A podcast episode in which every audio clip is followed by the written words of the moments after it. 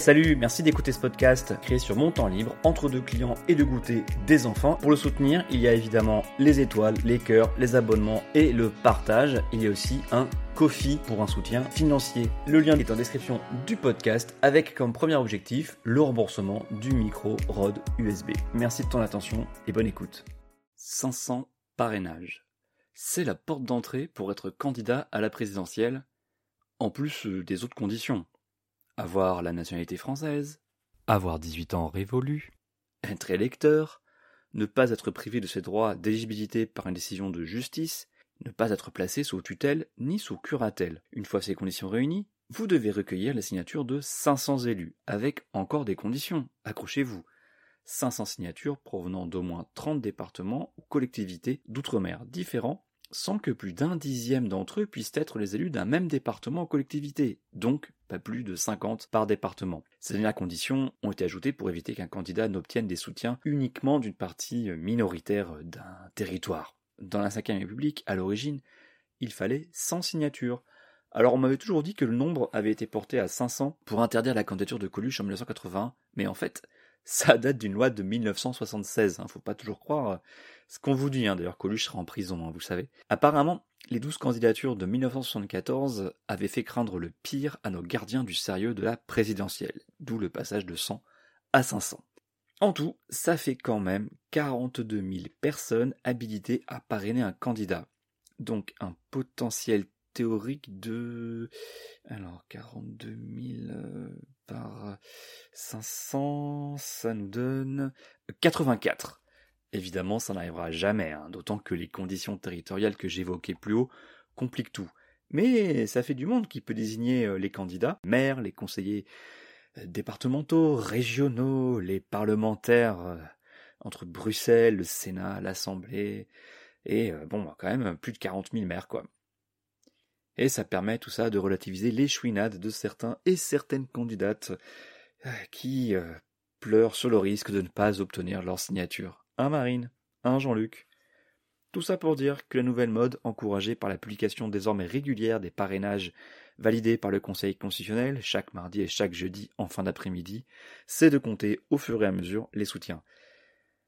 Ah, par exemple, depuis hier, jeudi 3 février, on sait que Macron, toujours pas candidat, a déjà ses 500 parrainages validés.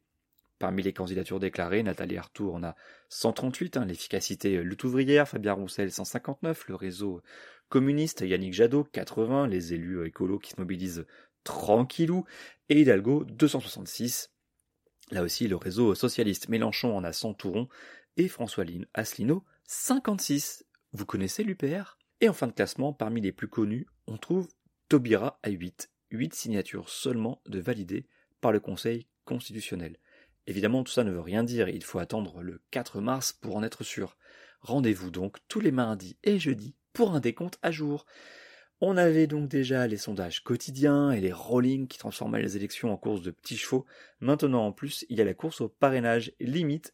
Je préférais l'époque avec le suspense jusqu'au bout où avec les papiers apportés au dernier moment par les équipes des candidats et le bluff à chaque fois de Nicolas Miguet qui ressortait finalement avec uniquement 14 euh, signatures de validées.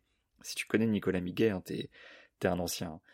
Désormais, deux fois par semaine, on a donc une mise à jour des parrainages après qu'en plus on se les soit tapés sur les réseaux sociaux puisque la nouvelle mode c'est de photographier son bulletin officiel avec ou sans selfie pour inonder ensuite les timelines de ce contenu passionnant, n'est-ce pas? Tout ça pour dire que j'ai le secret espoir, donc pas secret finalement, hein, que Christiane Taubira n'obtiendra pas ces 500 paraphes malgré le soutien du Parti radical de gauche. Parti radical de gauche, hein, le PRG qui l'avait déjà soutenu en 2002, sans doute au nom d'amitié passée comme sa présence sur la liste énergie radicale aux élections européennes de 1994, hein, euh, une liste soutenue par les radicaux de gauche à l'époque, avec comme tête de liste Bernard Tapie. Oui, tête de liste et tête nucléaire du missile lancé avec succès par François Mitterrand contre Michel Rocard, mais tout ça euh, est une autre histoire. Une autre histoire, mais cette aventure avec Tapi, ça lui fait un point commun avec euh, Noël ma mère, hein, puisque, hein, comme quoi personne n'est parfait, ça fait partie des détails qui font que, comme l'indique le titre de cet épisode, non, non, je n'aime pas Christiane Taubira, malgré toutes ses qualités. Est-ce à cause de 2002 Non, ça, ça va, j'en suis revenu. Hein. Elle avait le droit d'être candidate, hein, même si ça n'a sans doute pas arrangé les choses pour Jospin et le PS. Mais de toute façon, moi j'ai voté, j'ai fait la campagne de Noël ma mère, donc je suis mal placé pour pour critiquer la multiplication des candidatures. Est-ce cause de son ambiguïté sur les vaccins? Ah oui, là, là pour le coup, ça a joué sur mon sentiment vis-à-vis d'elle récemment. Si je devais résumer en un mot ce que je pense de Christiane Taubira, ce serait vacuité. Cette vacuité, sa vacuité qui m'est apparue pendant la dynamique Europe Écologie, et euh, donc je vais raconter à nouveau une anecdote. C'était à Nantes, aux universités d'été des Verts, enfin EELV, Europe Écologie. En 2009, on était encore dans la joie du score de 16% aux européennes et on se voyait déjà à égalité avec le PS, voire en avance, bon avec 10 ans d'avance hein, finalement et même devant lui dans certaines régions comme l'île de France pour le régional qui arriverait bientôt. Donc ça ne s'est pas passé comme ça, même si les scores étaient supérieurs à ce qu'ils avaient été les années précédentes. Hein. À cette époque, porté par cette dynamique et les perspectives de victoire, en tout cas de poste, plein de gens nous rejoignent, parmi eux des noms comme Stéphane Gatignon, le maire de Sevran, Caroline Mécari, une grande militante LGBT, Emmanuel Cos, qui avait dirigé Act Up, Pierre Larouturou, hein, la semaine de 4 jours, et plein d'autres noms plus ou moins connus nationalement ou localement, dont hélas pas mal de coucous hein, qui avaient non seulement les régionales de 2010 en ligne de mire, mais aussi les législatives de 2012, ce que dans ma grande naïveté de l'époque, euh, je n'avais pas du tout envisagé. Hein. pour moi, il parlait pour ce régional, il voulait évidemment être conseiller régional, pas, pas, pas député, hein, évidemment. Oh, my sweet summer child. Et donc à Nantes, une plénière prévoit la prise de parole de Christiane Taubira. Va-t-elle annoncer qu'elle rejoint l'Europe écologie? C'est la question que tout le monde se posait, surtout la presse, hein, qui, qui aime bien feuilletonner comme ça ce genre de, de ralliement. Alors que l'amphi était bondé et vibrait sous les tonnerres d'applaudissements, Taubira avait livré un très beau discours pour dire bah rien, absolument rien. Au milieu de citations et d'envolées lyriques, elle a mis un vent magistral au parti qui l'invitait. Tout le monde est resté sur sa faim. Enfin, c'est ce que je pensais parce que, en fait, la plupart des militants étaient contents. Cette image de femme super engagée et super à gauche euh, et admirable, quoi qu'elle dise, elle lui colle à la peau et c'est pas nouveau. Vous voyez? Et il faut croire que plus de dix ans plus tard, alors qu'on a tous en tête cette tirade pour défendre brillamment le mariage pour tous, eh bien, cette image n'a pas changé. Cet engagement en faveur de cette réforme hein, et sa défense brillante, hein, parce que oui, c'est une bonne oratrice, l'a évidemment, comme tout le monde, hein, fait remonter dans mon estime, mais dès qu'on sort des grands principes, je continue à penser qu'il n'y a plus personne. Plus grave pour cette campagne, euh, c'est que tout pue l'improvisation paniquée. Depuis euh, le site Tobira pour 2022, euh, l'appel à candidature qui est resté très succinct, qui affiche encore la vidéo de mi-décembre, un texte d'appel à soutien en PDF, en PDF. Hein, bon, ça sent quand même euh, le truc fait dans la précipitation, même s'il y a un site avec tobira.fr un peu plus complet, mais qui lui aussi quand même reste encore bien vide. Hein, donc tout sent la précipitation jusqu'à ces interventions, dont deux ont particulièrement fait mal à sa candidature, et je veux parler de euh, ce qu'elle a dit sur les droits de succession et sa prestation face à la Fondation Abbé Pierre au sujet du logement. Alors commençons d'abord par euh, les héritages. Donc l'objectif, c'est de faire en sorte que les, personnes qui toute leur vie ont travaillé, ont constitué un patrimoine, puissent le léguer sans avoir à payer des frais de succession. C'est ça l'objectif. Et puis, il y a un niveau pour l'instant, les travaux que nous faisons font apparaître qu'à partir de 4,2 millions d'euros de patrimoine, on peut euh, euh, fiscaliser de façon sérieuse. À ce niveau-là, on peut effectivement. 4,2 millions d'euros Mais Christiane, mais Christiane, de qui on parle là? Allô? D'après l'INSEE, le patrimoine brut médian, pas moyen, hein, c'est-à-dire la moitié en dessous, la moitié au-dessus, hein, le patrimoine brut médian des Français est de 163 000 euros. Il n'y a même pas 1% des Français qui possèdent un patrimoine supérieur à 2 millions d'euros. Ces chiffres viennent de l'INSEE. Bon, ils datent par contre de 2018, hein, mais vous pouvez les vérifier. Et depuis 2018, ça n'a pas dû beaucoup changer, en tout cas pas en bien.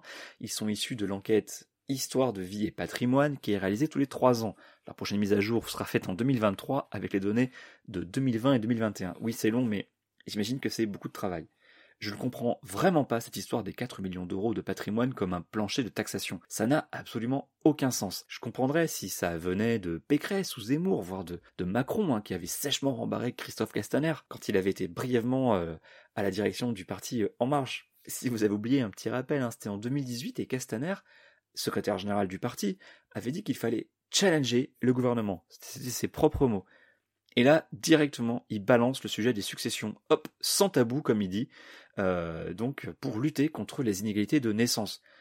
bah, c'était une bonne idée, hein. c'était presque de gauche, hein, même, de gauche en fait. Hein. Et Christophe a dû se rappeler qu'il venait du PS, mais visiblement un petit peu trop pour Macron qui avait dit que on ne toucherait à rien des successions sous sa présidence.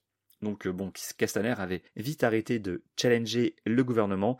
Il aurait peut-être dû commencer par un autre sujet, hein, le pauvre. Bref, de la part de la droite ou du centre droit, ça ne m'étonne pas qu'on évoque zéro taxation sur les héritages, d'autant plus que ça ne concerne presque personne, hein, euh, mais que tout le monde pense être concerné par des impôts trop lourds, alors que c'est faux. En ligne directe, il y a au moins 95% de chances que vous ne payez rien, absolument rien. Donc de la droite, ça ne m'étonne pas, mais venant de la part d'une candidate qui se prétend et qui a une image, une aura de la vraie gauche, au point de réclamer l'union derrière elle en raison de cette mascarade de primaire populaire, ça me laisse vraiment perplexe. Après, elle défend ce qu'elle veut, hein, mais il faut une sacrée dissonance cognitive de la part de ses soutiens vraie gauche, plus à gauche que moi tu meurs, pour prétendre qu'il n'y a aucun problème. Pire, l'impro comme ça, là, ça se manque de préparation, se sent aussi sur les sujets sérieux, qui demandent de l'expertise, comme le logement, un sujet avec des chiffres dans tous les sens, de l'urbanisme, du temps long, des textes, des normes, des histoires de revenus, des aides sociales dans tous les sens, des problèmes juridiques entre bailleurs et État, entre collectivités locales et copropriétés, etc. Typiquement le genre de sujet qu'il faut bien potasser. Eh bien, comme une bachelière qui a fait l'impasse malheureusement sur le sujet qui tombe à l'oral, Christiane a bafouillé, et alors là, j'adore, elle a dégainé en fin de phrase la carte magique de l'augmentation de tous les minima sociaux, le joker de la gauche. juste, pardon, si on augmente le RSA de 30%, les gens restent sous le seuil de pauvreté quand même. Euh, oui, mais on y ajoute, on, y ajoute, voilà, on peut y ajouter euh, l'APL d'une part, et puis, euh, et puis je, je, je, considère que il y, a, la nécessité de revoir la totalité des minima sociaux. C'est bien joli les citations, hein, mais on a vu, ça ne suffit pas à masquer un manque de préparation, et ça ne masque pas non plus un flou entretenu, sûrement par peur de montrer des propositions trop clivantes. Elle aura dû laisser cette stratégie à Macron, qui va faire le même coup en 2022 qu'en 2017, une campagne auberge espagnole où chacun y apportera ce qu'il souhaite, où chacun y verra ce qu'il veut voir. Matez le site avec vous, hein. c'est exactement la tournure que ça prend. Moi, je ne vois que ce que je crois. Donc pour Taubira, c'est sans doute une conséquence de l'improvisation totale de sa candidature, du fait qu'elle s'y soit pris extrêmement tard. Hein. Peut-être une candidature dont on connaîtra un jour les dessous, hein. qui lui a demandé, qui y croit pour de vrai, qui sont les grands stratèges derrière ce qui se profile comme un grand fiasco qui ajoute au fiasco de la gauche des années 2010 et 2020, qui fait passer les Balkans pour un paisible champ de pâquerettes. À moins que ce ne soit voulu, et dans ce cas c'est encore pire, à moins que les équipes ne soient concentrées uniquement sur les parrainages pour être sûr de pouvoir effectivement se présenter et ne pas ridiculiser encore plus à la fois la primaire populaire, le PRG et Christiane Taubira. Qu'on soit clair, les huit signatures recensées et présentées au 3 février ne signifient rien mais les quelques rumeurs de voix dissidentes jusqu'au bureau exécutif, avec des propos sur la laïcité qui écrasent, que ça n'a pas dû arranger, parce que c'est quand même des laïcs hein, euh, au PRG, euh, peut-être qu'il pourrait manquer quelques signatures et que ça transpire pas mal au staff de campagne. En conclusion, il faut bien conclure, Topira veut être le fer de lance à gauche, même si le simple mot d'union est devenu une blague. Hein. Mais euh, pour ça, il faudra faire mieux que citer René Char ou Aimé Césaire sur fond de slam. Une fois n'est pas coutume, je vais laisser le mot de la fin à Bernard Tapie, nanar le sévèrement, burné, avec cette phrase prononcée à son dernier meeting de 1994, un meeting à la fin duquel Christiane Taubira était montée sur scène. Quelques jours plus tard, elle était élue députée européenne. À la semaine prochaine. Pour être à gauche, faut être à gauche, faut l'annoncer, il faut le dire, il faut le clamer. Ça se mérite, ça se décrète pas.